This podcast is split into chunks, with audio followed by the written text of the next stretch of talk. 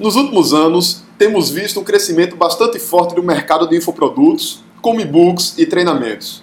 Existem três papéis que você pode desempenhar nesse mercado e é sobre isso que nós vamos falar nesse episódio.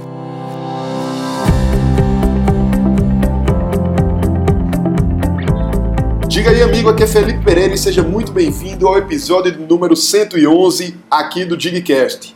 Hoje nós vamos falar sobre uma revolução que nós estamos vivendo nos últimos anos que é parecido com a revolução da imprensa que ocorreu alguns séculos atrás. Se nós formos olhar a evolução do conhecimento, antigamente o conhecimento era colocado em manuscritos, ou seja, a informação criada pelo homem ela era codificada manualmente em livros e isso fazia com que esse conhecimento fosse acessível para um número bastante pequeno de pessoas.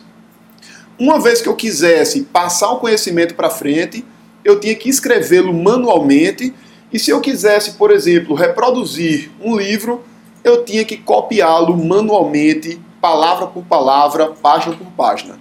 E isso, obviamente, fazia com que o conhecimento fosse limitado a um número bastante pequeno de pessoas. O que foi que aconteceu alguns séculos atrás? Foi criada a imprensa que permitiu que o livro fosse feito uma única vez e ele pudesse ser reimpresso com um custo bastante baixo. Então, ao invés de eu ter que ter um custo de escrita do livro, eu tinha apenas o custo da reprodução, custo basicamente do papel e da tinta, vamos dizer assim, e da mão de obra muito pequena para gerar outros títulos daquele mesmo que eu já tinha. Isso fez com que o conhecimento fosse acessível para um número bem maior de pessoas. Isso permitiu que os livros fossem popularizados e tivessem o custo bastante reduzido. O que foi que aconteceu alguns anos atrás? Uma outra revolução do conhecimento em que os livros deixaram de ser impressos e passaram a ser digitais. E aí a gente tem uma coisa bastante interessante, porque o custo de reprodução do livro ele passa a ser praticamente zero. Então, uma vez que eu escrevo um livro, eu tenho, por exemplo, um livro escrito lá na Amazon, lá na plataforma Kindle da Amazon. Esse livro tenho um custo de escrita dele uma única vez e cada pessoa que compra o livro, ela paga e ela baixa o livro para o seu tablet, para o seu computador, para o seu smartphone ou para o seu leitor de e-book Kindle, que permite que ela leia esse livro com bastante comodidade. Então o custo da reprodução desse livro, ele não existe, que a gente está falando aqui de arquivos digitais que simplesmente são baixados pela internet. E isso fez com que a gente passasse por uma outra revolução em que o conhecimento que estava armazenado em livros físicos e treinamentos presenciais, agora ele pode estar colocado em livros digitais e treinamentos online. Apesar disso ter ocorrido há vários anos, nós temos visto nos últimos anos uma grande explosão desse tipo de coisa, especialmente por conta das estratégias de marketing, de comercialização e vendas desse material. Isso traz uma grande oportunidade para as pessoas que querem atuar nesse mercado, que é o mercado que nós chamamos de infoprodutos, ou seja, produtos informacionais.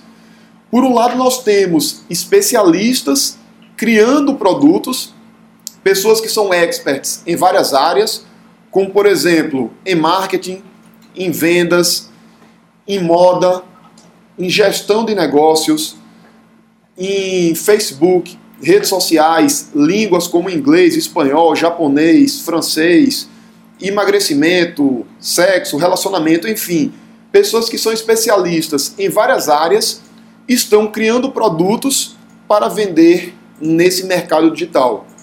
Por outro lado, nós também temos agências que eram agências de publicidade, agências de comunicação tradicionais, trabalhando lançamento desses experts no ambiente digital, ou seja, o expert ele pode, se quiser, contratar uma agência, ele se preocupa apenas com o conteúdo, apenas com a criação do produto e produção de conteúdo para blogs, sites, redes sociais YouTube, e toda a parte técnica de produção, de gravação, edição, criação de páginas, isso tudo pode ficar sob a responsabilidade da agência especializada em infoprodutos.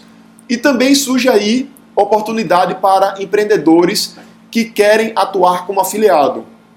Um afiliado ele também tem um papel importante dentro desse mercado, porque ele é alguém que vai fazer anúncios, alguém que vai fazer a divulgação dos infoprodutos criados por um produtor, que pode ser um especialista ou uma agência, com as pessoas interessadas em comprarem aquele produto. Então, talvez você já tenha tido a experiência de fazer uma busca no Google por um determinado livro, tinha um blog falando do livro e você podia clicar no link para ir lá para o site da uma livraria em que você podia fazer a aquisição daquele livro.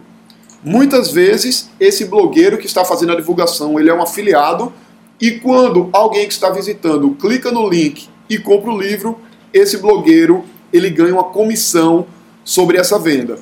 Então, existem várias estratégias de comercialização que podem ser usadas. Então, os experts ou os afiliados, eles muitas vezes criam sites e blogs para falar sobre os produtos.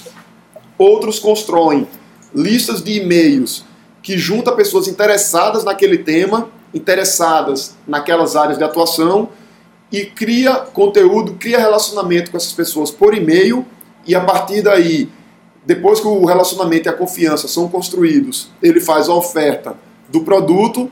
Outra estratégia que também é bastante utilizada é a criação de anúncios diretamente para as ofertas. Você fazer um anúncio no Google ou um anúncio no Facebook, e aí o usuário, o cliente potencial, ele clica no anúncio e compra. Você também pode fazer vídeos para o Facebook, vídeos para o YouTube, ou também transmissões de palestras online, que são os famosos webinários, que tanto podem ser ao vivo como podem ser gravados. Então, são várias estratégias de divulgação, de comunicação, que os experts, as agências e os empreendedores que atuam como afiliados podem utilizar para divulgar esses produtos, realizar as vendas e gerar faturamento dentro do mercado de afiliados. Então, isso é que a gente tinha para falar aqui hoje. Se você quer saber mais sobre o mercado de afiliados, manda uma mensagem no WhatsApp para o número 81 99735 0797 para que a gente possa descobrir quais são os temas mais de mais interesse da audiência e possa produzir outros episódios aqui no Digcast. Então é isso aí, eu sou Felipe Pereira, um grande abraço e até a próxima quarta-feira, quando teremos o episódio 112 do Digcast.